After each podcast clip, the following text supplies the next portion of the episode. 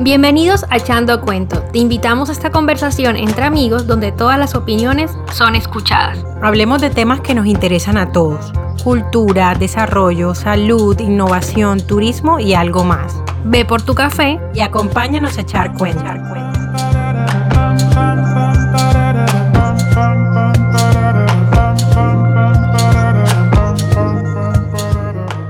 Bienvenidos a un nuevo capítulo en nuestra segunda temporada de Echando Cuento.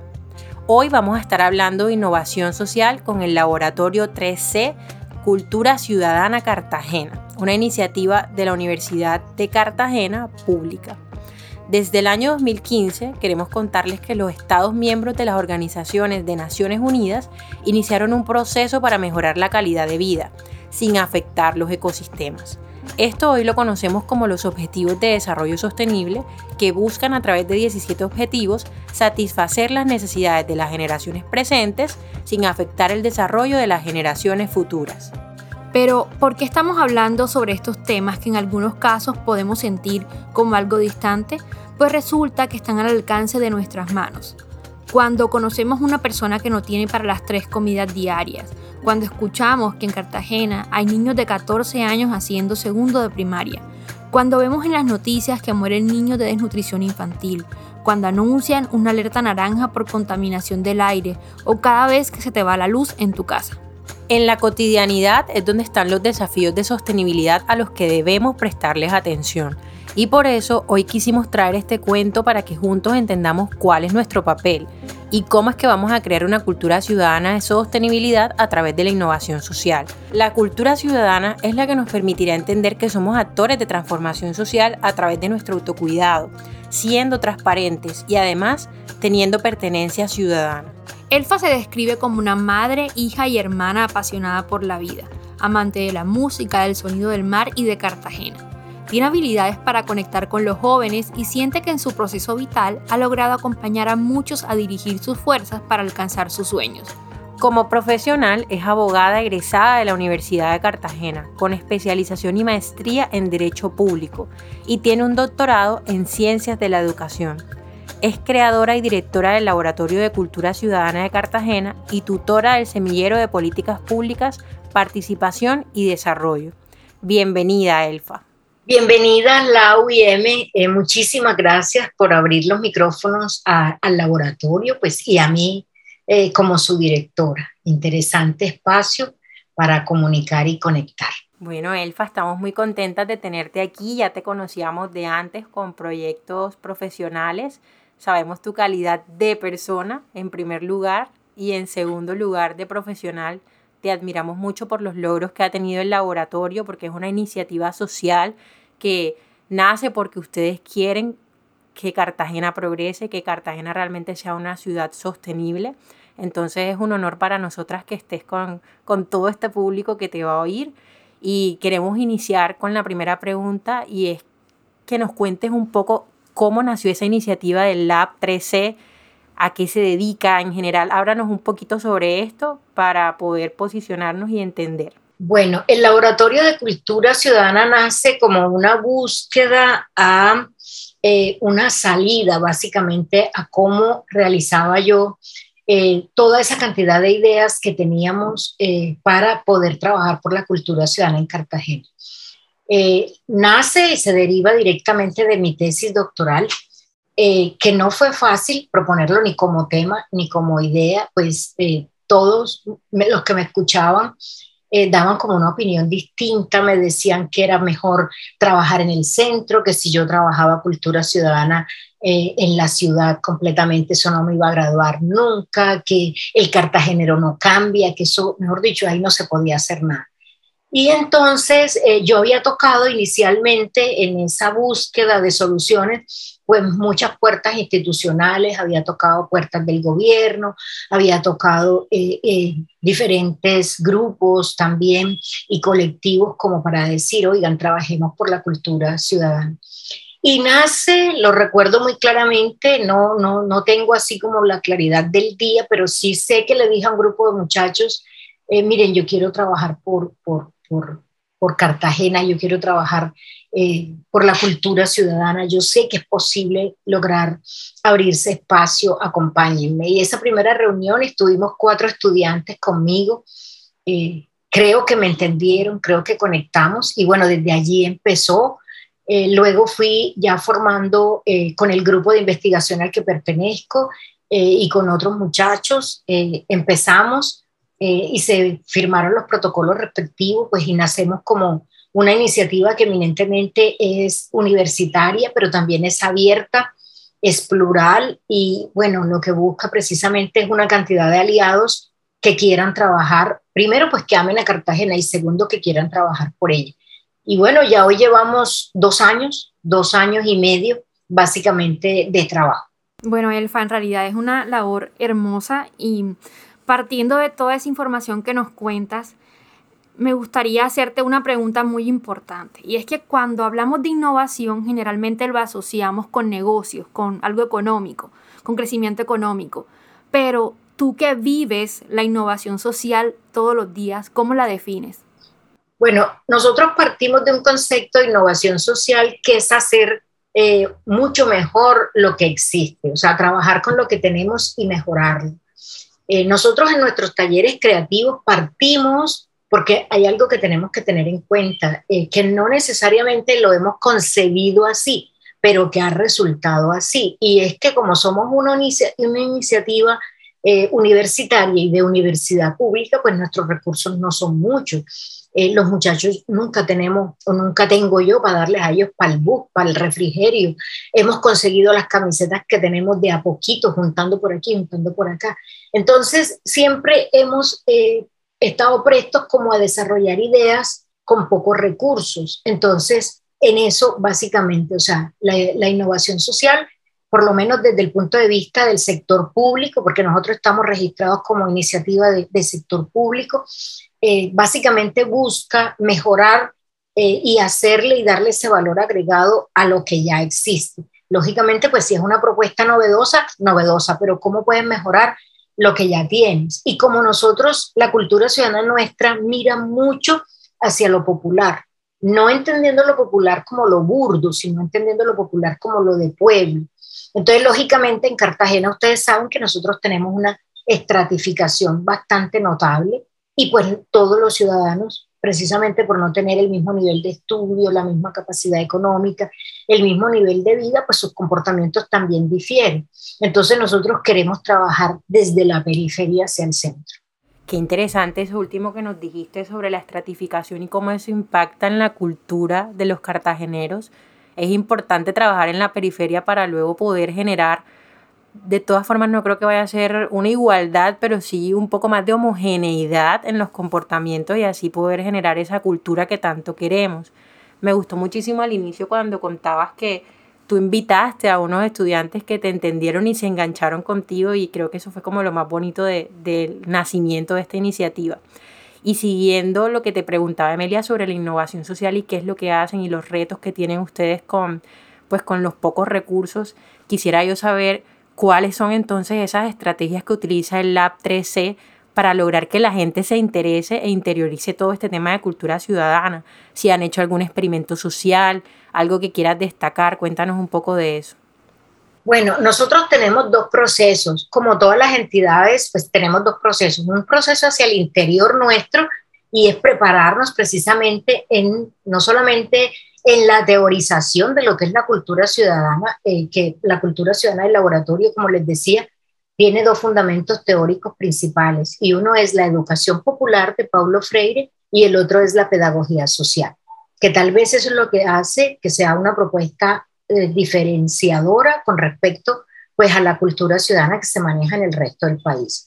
Entonces, nosotros nos hemos preparado interiormente eh, no solamente con estos postulados teóricos, sino también con herramientas de innovación social, con eh, mecanismos para hacer talleres creativos y demás. Eh, utilizamos una técnica de investigación muy interesante que es precisamente la observación. Hacemos jornadas de observación no participante.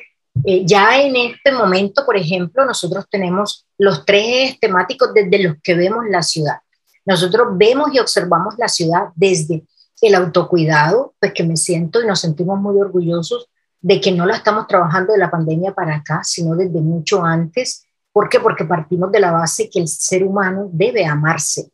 Y pues si se ama, eh, se cuida. Y lógicamente también tiene una mayor, em, podríamos decir, una mayor posibilidad de amar a los demás, a los demás y amarlo, su entorno también. Entonces trabajamos autocuidado y lo trabajamos desde el autocuidado físico, desde el autocuidado social y el autocuidado mental. Trabajamos transparencia y trabajamos derecho a la ciudad. Entonces podemos hacer, por ejemplo, jornadas de observación y allí eh, detectamos y focalizamos determinado tipo de problemáticas y enseguida se hace el taller buscando cómo solucionamos esas, eh, esa determinada problemática. Allí, a través de ese taller creativo, pues los muchachos fundamentalmente arrojan diversas soluciones, siempre teniendo en cuenta dos aspectos fundamentales. Uno, que participe la ciudadanía, porque también otra de las características de nuestro trabajo en cultura ciudadana es que trabajamos con metodología de investigación, acción participativa, es decir, el ciudadano participa, el ciudadano formula, el ciudadano eh, hace parte de. Y eh, después de eso, pues lo otro elemento que no podemos olvidar tampoco, pues es que no contamos con recursos. Entonces, de allí nacen, pues como que la estrategia de intervención. Eh, ¿Qué hemos hecho hasta ahora? Bueno, pues realmente hemos hecho varios experimentos, pero eh, hemos tenido la fortuna, por así decirlo, muy, pero muy afortunados de haber sido escuchados por la administración distrital, nosotros en el 2019, en octubre, nos dimos a la tarea de hacer un proceso de sensibilización con los candidatos a la alcaldía en ese momento y los molestamos, los tocamos, les escribimos, les hicimos de todo para que participaran. Recuerden que eran 15 candidatos, de esos 15 participaron en los experimentos 7 y que era lo que les decíamos precisamente, miren, la cultura ciudadana es importante, la cultura ciudadana es vital, educar al ciudadano es fundamental, eh, educar, eh, eh, invertir en el proceso de educación del hombre es muy importante. Entonces nosotros consideramos que la cultura ciudadana debe ser transversalizada en el plan de desarrollo. pues esta propuesta no llegó a quedar así como la presentamos nosotros, transversalizada, pero sí por primera vez se incluyó en el plan de desarrollo eh, formular una política pública de cultura ciudadana, pues que es el plan de Senat, que pues, es uno de los instrumentos también de política pública. Entonces, eh, la fortuna pues se concretó para orgullo nuestro cuando el distrito, a través de la escuela de gobierno, nos llamó para que eh, adelantáramos los pasos para constituir o crear esa política pública. Y el año pasado nosotros estuvimos trabajando en la formulación de la línea base y este año ya se suscribió el convenio para hacer el proceso de formulación. Entonces, como instancia, ese ha sido pues nuestro, nuestro evento más significativo, poder darle a la ciudad una herramienta eh, que servirá a lo largo de estos 10 años para marcar el derrotero de un punto tan importante como es la educación del individuo. Ni siquiera la educación ciudadana, sino la cultura ciudadana, sino la educación del individuo. Y pues desde ya como colectivo hemos hecho muchas cosas. Hicimos un libro trueque, que fue una, un experimento en el que hacíamos intercambio de libros, una vitrina eh, autoasistida, no tenía librero, no tenía nada distinto a los avisos que llamaban la atención de los ciudadanos. Eh, traiga un libro, llévese un libro, haga un intercambio equivalente, eh, deje un, un libro, eh, trátame con cuidado y cosas así, y que resultó exitoso. Hemos hecho también otras convocatorias a través de unos espacios, uno que se llamó Guarapolap, que lo hicimos en la, en, la Internera, en el Colegio eh, Ambientalista de San Fernando, San José de los Campanos, y otro que hicimos un chocolate, que lo hicimos en el centro para un diciembre, y así diversas estrategias que nosotros hacemos por redes sociales porque nos cogió también el confinamiento social. Entonces nos hemos dado la tarea de hacer educación a través de redes, eh, ilustrando primero eh, sobre eh, las funciones de las juntas de acción comunal, los contenidos del plan de desarrollo, los contenidos de los objetivos de desarrollo sostenible, y ahí vamos. Eh, porque pues yo en cierto sentido como directora del, del laboratorio pues también tengo una gran responsabilidad y es que la gran mayoría de los chicos que son mis manos o la extensión de, de las manos del laboratorio en campo pues son jóvenes, son estudiantes y pues eh, con ellos se corría un riesgo alto de enviarlos a, a la calle pues por temas de seguridad social, de, de, de, incluso de, autocuidado con sus familias, pues no es fácil explicarle a un padre de familia, mire, présteme a su hijo que vamos a hacer un experimento en tal lado. Entonces, en eso eh, tuvimos bastante cuidado, pero bueno, afortunadamente eh, eh, los muchachos están muy bien, los muchachos han estado muy bien, gracias a Dios. Bueno, Elfa, yo creo que quedé enamorada. Yo que no conocía la iniciativa mucho, conocía lo que alcancé a leer en la página web, lo que me compartió Laura realmente quedé enamorada de todo lo que hacen porque tienen unos pilares muy claros. La educación, yo como hija de una docente amo la educación, sé el poder transformador que tiene, esa parte del amor propio y el amor por la comunidad de verdad que transforma, transforma lo que vivimos, transforma la manera como nos comportamos. Y ese tema que tocaste tan importante de co-creación, de, de crear con la comunidad, de no olvidar que las soluciones no deben venir de unos pocos que están aislados, sino que eh, los individuos que están viviendo los problemas de ellos mismos deben salir las soluciones. Entonces me parece que han hecho algo increíble. Y partiendo de eso y de todo eso bueno que hace Lab 3C, ¿cómo podemos llevar esas iniciativas a nuestra vida cotidiana, desde nuestros hogares? ¿Qué podemos hacer, por ejemplo, Laura y yo, que no estamos involucradas con el Lab 3C? Bueno, son muchas las cosas. O sea, hay varios lemas y varios eh, postulados que nosotros hemos ido desarrollando pues a lo largo de este trabajo. Y hay varias cosas que yo les afirmo a los muchachos, por ejemplo, es mejor sumar eh, que dividir, por ejemplo, sumemos y sumemos para multiplicar. Entonces, cuando yo les digo esas cosas, ellos enseguida van conectando de que a nosotros, todo ser humano, absolutamente todo ser humano, eh, primero, pues está revestido de dignidad y segundo, por esa dignidad eh, puede aportar al laboratorio. Entonces, si tú tienes, eh, sabes hacer muñequitos con plastilina, tú aportas. Si tú sabes trabajar plástico, tú aportas. Si tú eres politólogo, tú aportas. Si tú eres sociólogo, científico, tú aportas. Y si tú eres señor reciclador, tú aportas. O sea, todos aportamos. Entonces, siempre sumar, sumar para multiplicar. Y otro eh, postulado que también nosotros y hemos interiorizado y que eso pues lo, lo, lo, extendemos a la gente con la que participamos es eh, la incidencia que podemos tener en nuestro metro cuadrado. Y nuestro metro cuadrado pues es nuestro hogar, es nuestro lugar de trabajo, es la forma en cómo, la, como vemos el mundo, la forma en cómo nos sentimos en el mundo, la forma en cómo actuamos en el mundo. En ese sentido son muchísimas las cosas que podemos hacer nosotros, por ejemplo, eh, hacemos recomendación de eh, separación de residuos en la fuente, por ejemplo.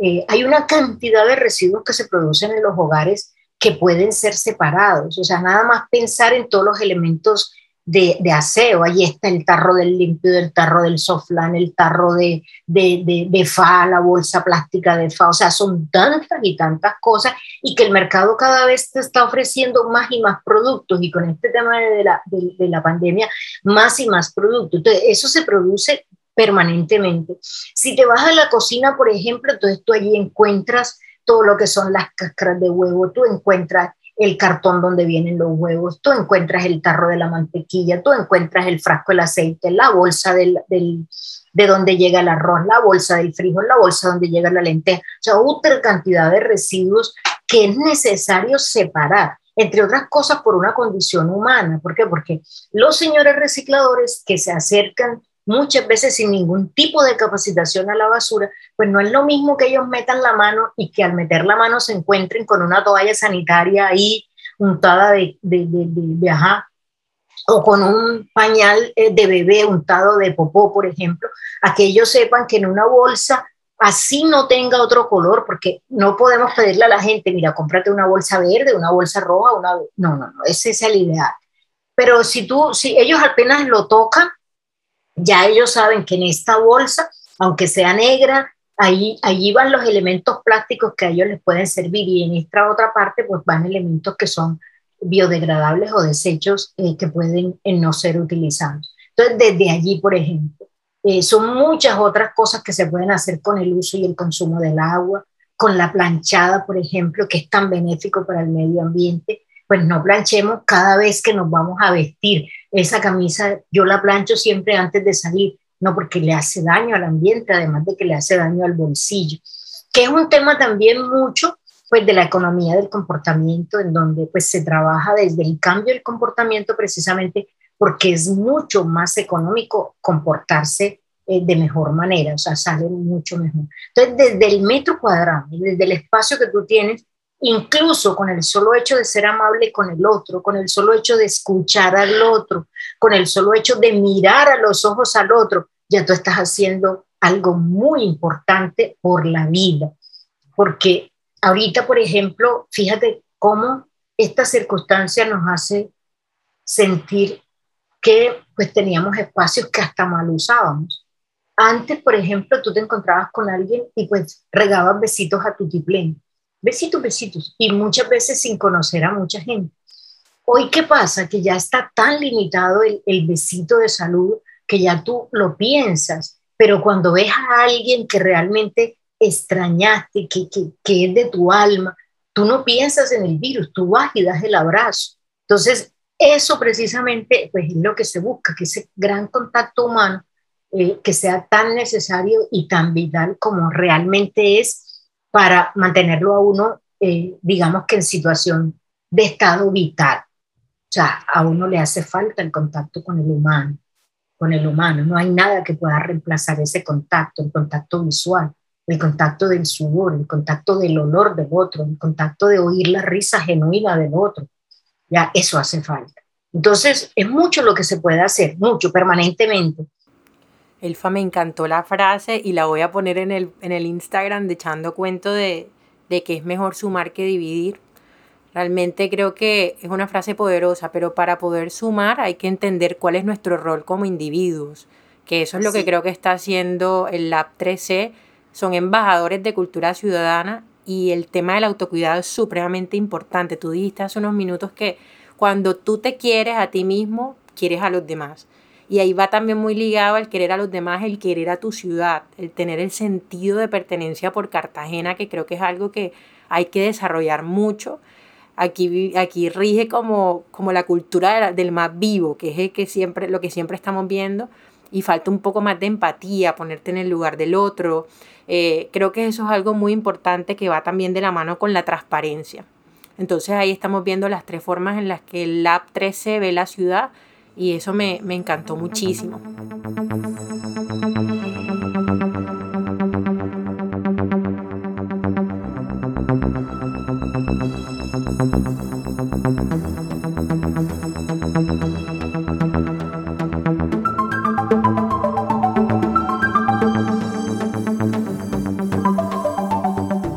quisiera ahora preguntarte, ya que tienen lo que nos preguntaste tú al, principio, ahora echando cuento para dónde va, quiero yo saber ahora hacia dónde va el Lab 3C. ¿Cuál es el legado que ustedes piensan dejar en unos años que tú mires hacia atrás y digas, oye, yo logré a través del Lab 3C esto en la ciudad de Cartagena?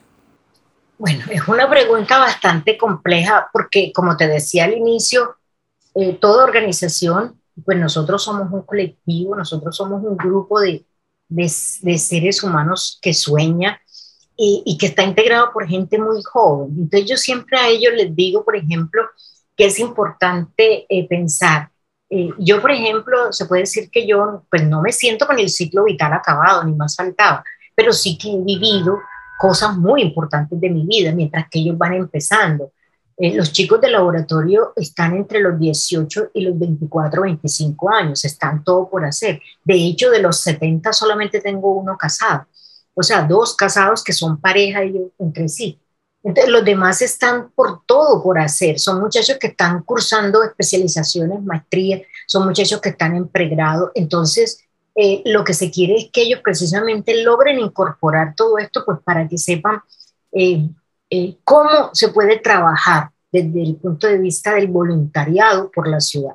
porque eso es importante. O sea, yo a los muchachos no les doy nota, yo los, porque no son alumnos míos la gran mayoría, no, no, no, no les doy para el bus. O sea, lo que, nosotros, lo que nosotros nos alimentamos es precisamente con amor, con, con buen trato, ya con esperanza, con sueños por la ciudad.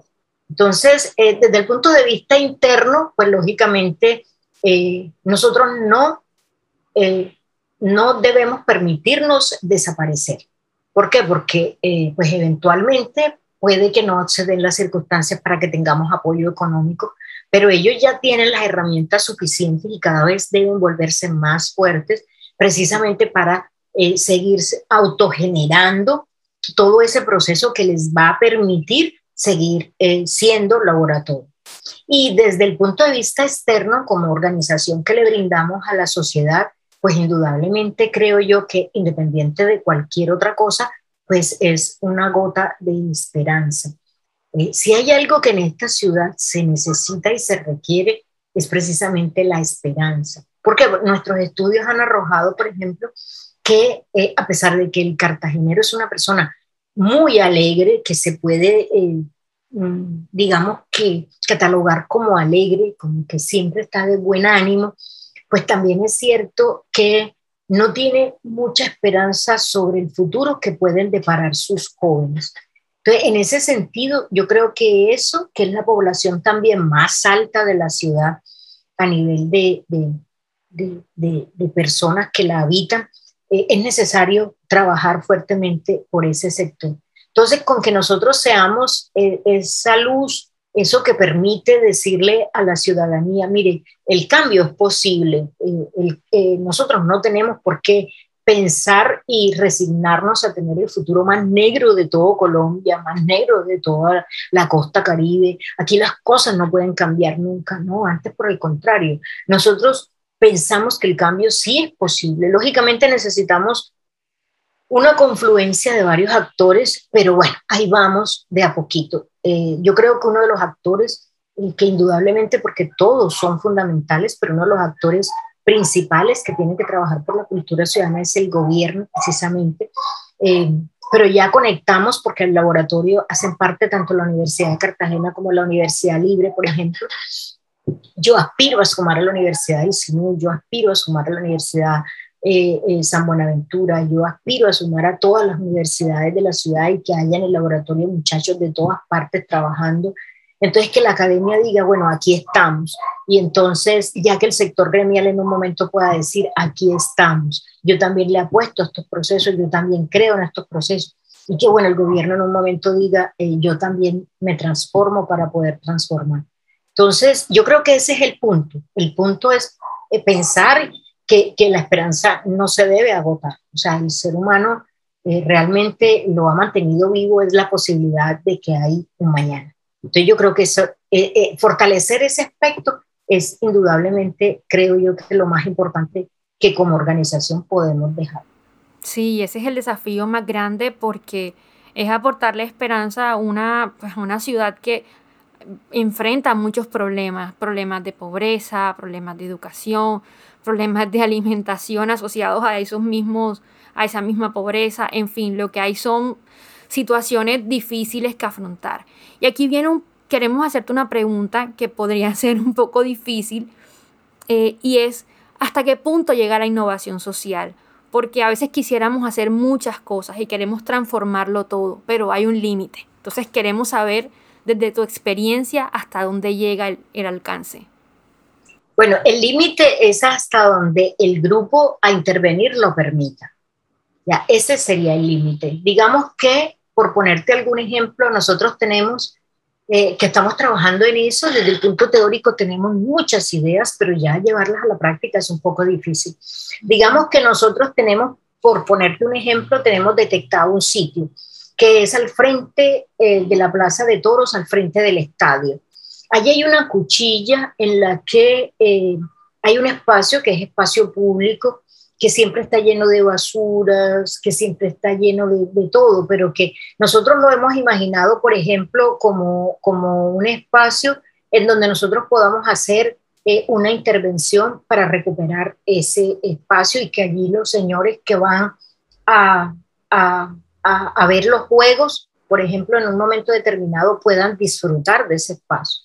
Entonces, eh, siempre, siempre que se va a trabajar innovación social, por lo menos desde el punto de vista que nosotros la trabajamos, llamamos a la comunidad. O sea, como te digo, nosotros no, no imponemos, sino que está demostrado que para que el ser humano cuide, cuide más y mucho más lo que, lo, el equipamiento que se le otorga, esto lo hace con mayor preponderancia cuando ha participado en ese proceso. Entonces lo llamamos a participar y todo lo que puedan dar.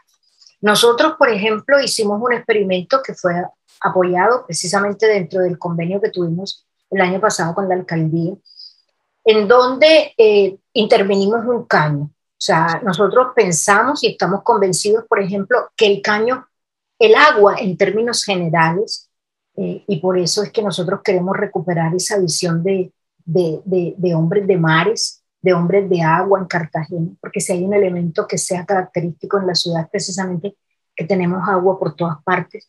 Entonces, eh, es como decir, pero ¿por qué tenemos que pensar siempre eh, eh, en el caño en clave de basura, en clave de, de, desperdicio, en clave de malos olores? Pensemos en que en el caño también se pueden hacer cosas bonitas. Entonces, nos dimos a la tarea de identificar un espacio, un espacio que no tiene más de dos metros de ancho por digamos que por ocho de largo. Y eh, lo primero que hicimos pues fue observar el espacio, las dinámicas de allí. Y lo que vimos era que en, en una esquinita había un, un jardincito. En, en, un espacio había un jardín, tenía flores de margarita, recuerdo que tenía hierbabuena y tenía toronjil. Entonces yo dije, eh, pensé, digo, por aquí debe haber una mujer que cuida este jardín o un hombre que cuida este jardín. Debe, este jardincito sembrado así cuidadito debe ser de alguien. Vamos a esperar eh, quién lo, lo, riega, quién lo cuida. A los dos días de observación nos dimos cuenta que era una señora y nos acercamos a él y empezamos a hablar con él. Y ella empieza a contar eh, los problemas que había tenido para tener esas matas ahí porque los pelados jugaban, porque le tiraban, porque etc. Le dije, bueno, ¿y por qué no tratamos de hacer este mismo jardincito que usted tiene aquí en otro espacio que tiene allá cerquita del campo? ¿Ves qué fue lo que hicimos? Todos los vecinos nos regalaron eh, matas, plantas, todo. El que, el que quería iba, llevaba dos matas, dos plantas. Hicimos con los mismos vecinos una limpieza del espacio. Después de eso conseguimos piedras para acercar, conseguimos llantas usadas para también hacer la cerca, por ejemplo. Y nosotros lo que le dimos fue unas mesas de estilos, unas mesas y unos bancos de estilos, tres mesas con tres bancos de estilos. Y sobre las mesas, las tablas de las mesas, pues dibujamos un juego de damas, un juego de ajedrez y un juego de ludo. Y ese espacio, hoy día, el domingo pasado pasé por allí porque yo paso para hacer como seguimiento al experimento, y ese espacio hoy día se convierte en el lugar en donde eh, los señores van y almuerzan, en donde los señores se sientan por la tarde a jugar. Y ellos, cuando nosotros hablamos con ellos, eh, se comprometieron a que todo el corredor o que todo ese espacio alrededor del caño lo iban a convertir en un gran corredor. Entonces, ¿hasta dónde llega el límite? Hasta, en el caso de la innovación social, hasta, hasta donde los ciudadanos quieren. Porque tú puedes hacer muchas, pero muchas cosas. Si tú dices que vas a hacer, por ejemplo, una intervención con, con llantas, por ejemplo, tú con llantas puedes hacer mil cosas, puedes hacer materas, puedes hacer bancos, o sea, todo lo que el ciudadano quiera cambiar. Entonces, yo creo que es importante allí, lo más importante es como hacer esos procesos de, creación con el ciudadano. ver, ¿qué quiere usted aquí? ¿Cómo se sueña este espacio? ¿Qué cree que puede salir de aquí? Eh, ¿Cómo lo cuidaría usted? ¿Usted quiere el compromiso de cuidarlo? ¿Usted quiere el compromiso de hacer que se vea más grande, más bonito? ¿Ya? Y, y, y, yo creo que así, así se podría, así se puede, así se puede hacer. Y límite, pues no hay, sino hasta donde el ciudadano ya no quiera seguir eh, atendiendo, cuidando más. Y además que son soluciones de bajo costo. O sea, lo que nos acabas de contar es unas mesas con estivas, unas soluciones con llantas. Es decir, no necesitamos grandes inversiones para transformar los espacios en los que eh, nos desenvolvemos todos los días. Y ahí, yo creo que ahí está el mensaje, como que buscar hacer más con menos, que era lo que nos decías al principio. Y también creo que hay otro punto que es motivar a los jóvenes, principalmente porque son las nuevas generaciones, a que quieran más a su ambiente y a que les guste transformarlo y a que vivan mejor, a ese deseo por vivir y estar mejor. Así es. A mí me parece también importante hablar del poder de la infraestructura comunitaria, porque son los espacios que le permiten a la gente interactuar, conocerse, aceptar la pluralidad, ver las diferencias. Por eso esos espacios que, como dice M, a veces son tan sencillos de crear, solo lo único que falta, perdón, es tomar la decisión y hacerlo.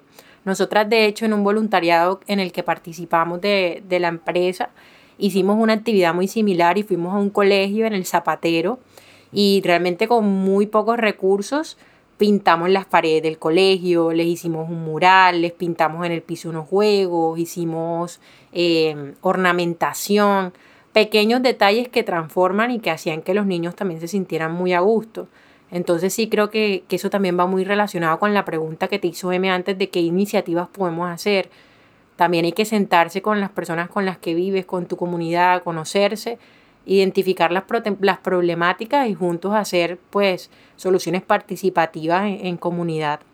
Y ahora saltando a otro tema, me gustaría que nos cuentes un poco sobre ese plan decenal de cultura ciudadana que están trabajando con la alcaldía y en qué podemos nosotros ayudar, nosotras y todo el que nos escuche.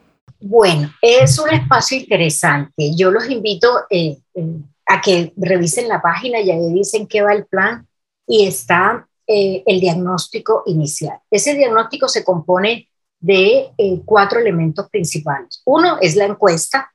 La encuesta se realizó a 2.429 personas, un instrumento de 50 preguntas en donde hay unos resultados realmente interesantes. Eh, también está pues el informe de los experimentos sociales que se realizaron y pues cómo eh, logramos a través de la, de la investigación, acción participativa y de la experimentación social lograr eh, tener unos insumos para desarrollar el plan de Senado. Ya ahorita nosotros vamos a estar en la etapa de formulación y lógicamente vamos a salir a la calle a hacer las mesas de participación para la construcción pues de todo este entramado de lo que sería eh, en la formulación del plan. Entonces vamos a salir y decirle, bueno, en la línea base encontramos el punto A, el punto B, el punto C, eh, y nosotros necesitamos que en esas mesas los ciudadanos participen, que hablen, que participen los gremios, que participe la sociedad civil, que participe la sociedad organizada, que participen los líderes comunitarios, los gestores comunitarios, los gestores sociales, o sea, que participe la academia, que todos puedan participar Precisamente ¿por qué? Porque nosotros lo que buscamos es que este plan sea participativo. Aquí hay un punto importante por anotar y es que eh, el enfoque de cultura ciudadana que nosotros manejamos es precisamente multidimensional. Es decir, no son unos factores específicos los que inciden en el comportamiento del individuo, sino que son múltiples las causas. Y siendo múltiples las causas, pues no podemos encontrar una sola solución o una fórmula de solución, y menos en una ciudad con las complejidades que tiene Cartagena.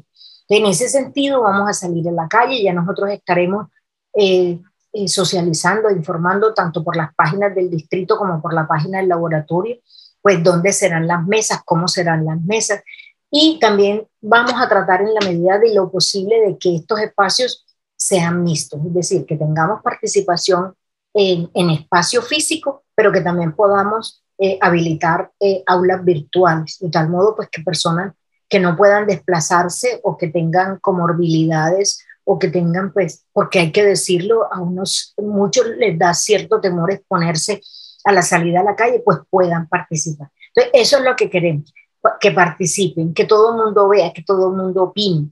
Hasta ahora nosotros que hemos hallado, algunos puntos que se pueden resumir como importantes. Uno es que el ciudadano, eh, el ciudadano en Cartagena considera que la educación es fundamental. O sea, que no puede haber transformación si no hay educación. Segundo, que no tenemos espacios públicos para disfrutar, para usar, para vivir, para estar. Y tercero, pues el nivel de inseguridad. Entonces, esos tres pilares están como que girando muy fuertemente, lógicamente, como esto es etapa apenas de diagnóstico, pues esto puede variar y ya lo que sigue ahorita es precisamente buscar las soluciones a, a esas problemáticas halladas. Entonces, eh, esa es la invitación a toda la ciudadanía cartagenera que nos acompañen, que no nos dejen solos, eh, que no digamos, hombre, es que aquí se participa y no hay ningún resultado. No, sí lo va a haber. Y entonces, esa es la invitación. Nosotros no podemos ofrecer fórmulas eh, para la transformación, sin lugar a dudas, pero por lo menos sí esas herramientas a través de, lo, de, de las cuales se podría llegar a tener eh, una mejora importante en el comportamiento de los ciudadanos, desde, lógicamente, la educación en eh, valores de capital social. Elfa, yo creo que has tocado un punto supremamente importante y es el hecho de, cuando tocabas cada uno de los puntos, hacía referencia, yo pensaba directamente en el desarrollo sostenible, porque pensaba en lo importante que es crecer como sociedad, crecer como ciudad, pero sin dejar a nadie atrás sin dejar atrás a que todos tengamos la misma oportunidad, que todos tengamos la misma, como tú decías, todos somos personas dignas, deberíamos tener la misma oportunidad de aprender, de compartir, de disfrutar. Y ese es el punto de partida para todo lo que hace el laboratorio. Y claramente estoy segura que está alineado con los objetivos de desarrollo sostenible. Entonces nos gustaría saber cómo la gestión de la cultura ciudadana se vuelve un puente para el logro de estos objetivos. Bueno, nosotros, como yo te decía, en la página web, por ejemplo, tenemos un seriado de, objetivos de desarrollo sostenible. El, el, enfoque que nosotros trabajamos es multidimensional. Y, y te explico un poquito. El autocuidado, por ejemplo, está en el cuidado de la persona desde su punto de vista eh, físico y su punto de vista mental. Pero no solamente es desde el aspecto individual, sino el aspecto colectivo. Es decir, cómo me siento yo conmigo y cómo me siento yo con los demás. Eso es autocuidado. Tenemos transparencia en donde miramos, una transparencia que es individual, una transparencia que es colectiva, una transparencia que es de sector público y una transparencia que es de sector privado. Eh, ¿Por qué? Porque nosotros no la manejamos como corrupción, o sea, nosotros no tomamos el sentido negativo de la palabra, sino el sentido positivo. Y el derecho a la ciudad es el más amplio de nuestros ejes. Y en ese derecho a la ciudad está espacio público, movilidad, educación, demografía, eh, desarrollo económico, eh, hábitat, medio ambiente. ¿Por qué? Porque el ser humano no, o sea, primero la cultura ciudadana es mucho más que buenas maneras. Eso es, eso es un postulado, es mucho más que buenas maneras. Y segundo, pues eh, también manejamos una cultura ciudadana objetiva, es decir, eh, tú a muchos ciudadanos no le puedes decir, mire, si usted se consume un paquete de papitas, tome los desechos y métaselos en el bolsillo hasta que llegue a su casa. No, porque es que hay incluso zonas de nuestros, eh, de, casas de nuestros ciudadanos que no usan una caneca de basura en toda la casa. Es decir, ni siquiera en el sanitario, porque el sanitario, el baño no tiene caneca de basura, sino que se depositan los desechos y se tiran hacia el caño. Entonces, ¿de dónde piensa que yo puedo tratar al mismo eh, turista, por ejemplo, que ha venido por muchos lugares del mundo de la misma manera en que trato a un ciudadano, pues que cómo va a tener una caneca de basura en su casa? Ni se imagina. Muchos de nosotros tenemos la caneca de basura en el cuarto, la tenemos en la cocina, pero hay mucha gente que, que caneca de basura, ¿para qué? Entonces, en ese sentido, eh, nosotros tenemos que eh, garantizarle unos mínimos al ciudadano para que ese comportamiento pueda ser variado. Y el ciudadano, pues no solamente necesita casa, saneamiento básico, salud y educación, sino que el ciudadano también necesita deporte, recreación, cultura, espacio eh, para poder usar su espacio libre, eh, lugares donde pueda leer, lugares donde pueda estar, lugares donde pueda sentirse seguro. Entonces, en ese sentido, el trabajo es de todos, de todos. Eh, la cultura ciudadana no se puede trabajar eh, eh, primero a corto plazo, necesitamos un plazo amplio para poder iniciar una transformación. Segundo, la acción de muchos sectores, de muchos sectores. Y pues también debe trabajarse desde los niños y los jóvenes hacia adelante. ¿Por qué? Porque pues eh, ya el ser humano va adquiriendo unos hábitos que muchas veces es difícil de poder transformar. Mientras que si nosotros empezamos a trabajar, por ejemplo, en nuestra población de niñez y de infancia y trabajamos en nuestra juventud, eh, fortaleciendo precisamente valores eh, cívicos y valores éticos, podríamos nosotros aspirar a tener en un futuro corto un ciudadano que eh, se sienta bien en la ciudad, que ame la ciudad. para mí es muy importante y me llamó mucho la atención cuando nosotros adelantamos el estudio de, de todo esto, que la gente habla muy fácil de sentido de pertenencia. No tienen sentido de pertenencia, no tienen sentido de pertenencia. Pero ¿cómo vas a pertenecer si no te permiten participar? Entonces, no es que, que están los espacios y los ciudadanos no los utilizan. No, pero que quién va a querer participar, venir, por ejemplo, por decir algo, eh, ir a una audiencia pública, digamos que de corte ambiental que abran en algún lado. De que primero, pues no tengo pabú, segundo, no tengo cómo regresarme, tercero, ¿a qué voy yo allá si nadie me va a parar bolas? Entonces, eh, pues yo no participo, pues ¿para qué participo? Entonces, todo eso son los esquemas que hay que empezar a generar esa confianza en el ciudadano, hombre, de que la participación es posible, la que participación es necesaria, de que tú participas y, es, y eres escuchado. Y lógicamente allí el trabajo es bastante, bastante amplio. Pero como les digo, lo que nosotros más tenemos es esperanzas, es ganas, es optimismo, es la seguridad de que poco a poco podremos nosotros lograr eh, unos mejores espacios para ser y estar en la ciudad. Elfa, creo que has dado en el punto de lo que es y es el entendimiento de las diferencias. O sea, muchas veces se nos olvida y quiero, queremos meter a la gente en una misma bolsa como un grupo homogéneo y en realidad es que somos tan distintos. Laura y yo que vivimos tan próxima la una de la otra, sí, en barrios muy similares tenemos diferencias. Los problemas que tiene Laura frente a su casa son distintos a los míos. Eh, mi familia que vive también lejos de mí se comporta diferente. Entonces, ese entendimiento sobre las dificultades y ventajas que tiene cada grupo dentro de una misma ciudad, nos va a permitir crear una mejor, un mejor entorno y ser más empáticos, porque muchas veces nos falta eso, más que sentido de pertenencia, nos falta empatía. Entonces creo que con ese mensaje nos vamos hoy. Sí, así es. Debemos empezar a trabajar en lo común. Bueno, Elfa, para, para cerrar, nuevamente, más que, que agradecerte, te mando un abrazo virtual enorme eh, realmente siento, yo siento como si te conociera hace muchos años, no sé, siento como si estuvieras sido profesora mía en la universidad, me encanta y, recuerdo la primera vez que hablamos allá en la cafetería, ese día con Elena. Extraordinario eh, sí, uno se siente y no se cansa, uno se sienta contigo y no se cansa de escucharte, porque está aprendiendo, está uno aprendiendo y además se está cuestionando. ¿sí? Porque ahora tú decías algunas cosas que de pronto yo inclusive yo sé que puedo hacer y no las hago.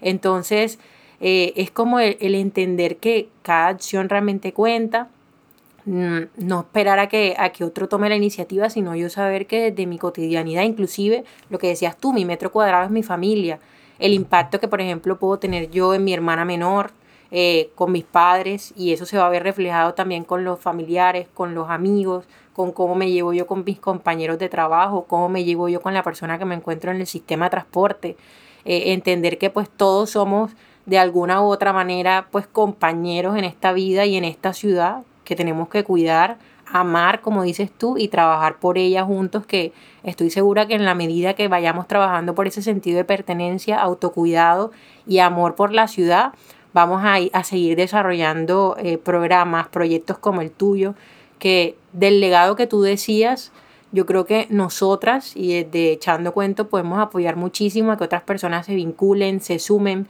eh, personas no solo universitarias, sino también como nosotras que ya trabajamos, que pueden extender esta información y participar, claro que sí, de pronto más adelante cuando se mejora un poquito el tema de la pandemia, pero yo te aseguro que me apunto y estoy segura que tras mí va Amelia también de cabeza con todas las actividades. Y, y Elena, que esa nos sigue también las aguas en todo, aprovechamos y les mandamos saludos a Elena, a Elena Salas, que nos debe estar oyendo, que también nos apoya en todo esto. Y para finalizar, te tenemos una sección que se llama Preguntas a quemarropa. Te vamos a hacer dos preguntas de cualquier otro tema y la idea es que tú nos respondas rápidamente. Adelante, adelante, que yo soy valiente. Listo, bueno, yo tengo una pregunta y es, ¿cuál es tu champeta favorita? Ya que estamos hablando de Cartagena, ¿cuál es tu champeta favorita? Este, una, espérense, yo le digo cómo es que se llama, hombre. Mua, mua, Ni idea cómo se llama. La que dice guaca, guaca. No, es... Ah, sí, sí, sí, sí, es esa, sí es esa. esa. Esa es buena, esa es buena. A mí me encanta porque hay una emisora de la ciudad que los domingos pone pura champeta. Esa es una champeta africana. Oigo, yo la oigo. Ajá, no me corcharon, salieron ustedes por allá. Buenísimo, buenísimo. Elfa, una pregunta adicional antes de irnos. Yo creo que tú tienes cara de que cocinas muy bien. ¿Cuál es tu, el plato que te queda mejor? Así bien tradicional cartagenero. ¿Cuál es tu mejor preparación? Bueno, la verdad es que yo cocino muy bien. ¿Viste? Yo sabía. Yo cocino muy bien, pero a mí lo que me queda mejor es el café. Oh, delicioso. Entonces nos tienes que invitar. Hecho por mí, les aseguro que ustedes tienen así como una remembranza, ustedes porque son muy jóvenes, pero si ustedes se toman un café hecho por mí, yo creo que no lo olvidan nunca. No. Era muy sabroso el café. Eh, arroja un aroma distinto. O sea, mi mamá, que también le gusta el café y que pues, ha hecho café toda su vida, ella me dice que mi café huele diferente. Y es que yo no le he podido dar el secreto y no se lo doy a nadie. No, él no, no huele diferente, él huele diferente por la forma en como yo lo preparo. Claro, es que Eh, cada preparación. Es delicioso. Y también me quedan bien los sancochos. Y también Uy, me no. bien la carne guisada. Y también me queda bien la, la paella. Delicioso, no, comer. nos tienes que invitar, definitivamente. Sí, señor. Así que cuando ustedes vean por ahí un sancocho lab, se apuntan porque está Ay, bueno. claro que sí. Ay, Elfa, de verdad que un gusto conocerte desde la virtualidad. Te mando también un abrazo gigante. Es bueno saber que hay personas como tú que están aportando algo bueno a Cartagena, que lo necesita de verdad y estamos muy contentas de haber compartido este espacio contigo. Muchísimas gracias a ustedes por invitarme, muchísimas gracias a ustedes por tener este espacio, muchísimas gracias a ustedes por seguir construyendo. Y bueno, y recuerden que no soy yo, detrás de mí están los chicos, están mis chicos, están los chicos del laboratorio. Porque sin ellos, ellos son mis brazos, ellos son mi extensión, ellos son la fuerza, ellos son los que llevan la esperanza. Porque es que yo lo decía cuando hicimos la encuesta el año pasado, y perdónenme que, que, que, que me apasione por esto, pero el año pasado nosotros en plena pandemia, en segundo pico de pandemia, con tormenta iota encima, nosotros soltamos a 30 muchachos a la calle a que fueran a hacer encuestas. Y, y, una de las preocupaciones era cómo los va a recibir la gente en estas circunstancias, porque nosotros hicimos encuesta en toda la ciudad y ustedes pueden entrar a la página y ver las fotos de esas personas que se sentían como tan plácidas de que esos muchachos con su camisetica aquí de encuesta de cultura ciudadana los estuvieran entrevistando. Y es que cuando uno ve a un joven, vea la esperanza. Qué bonito, yo quiero aprovechar para darle las gracias a Rina Pino, que es la secretaria técnica del Laboratorio de Cultura Ciudadana de Cartagena, que también nos ayudó muchísimo para lograr esta cita a todas las personas que acompañan a Elfa en este proyecto. Gracias y mil gracias. Y a todos los que nos están escuchando, muchas gracias también por haber llegado hasta este punto del episodio. Los invitamos a seguir escuchándonos y a seguir conectados con Echando Cuentos.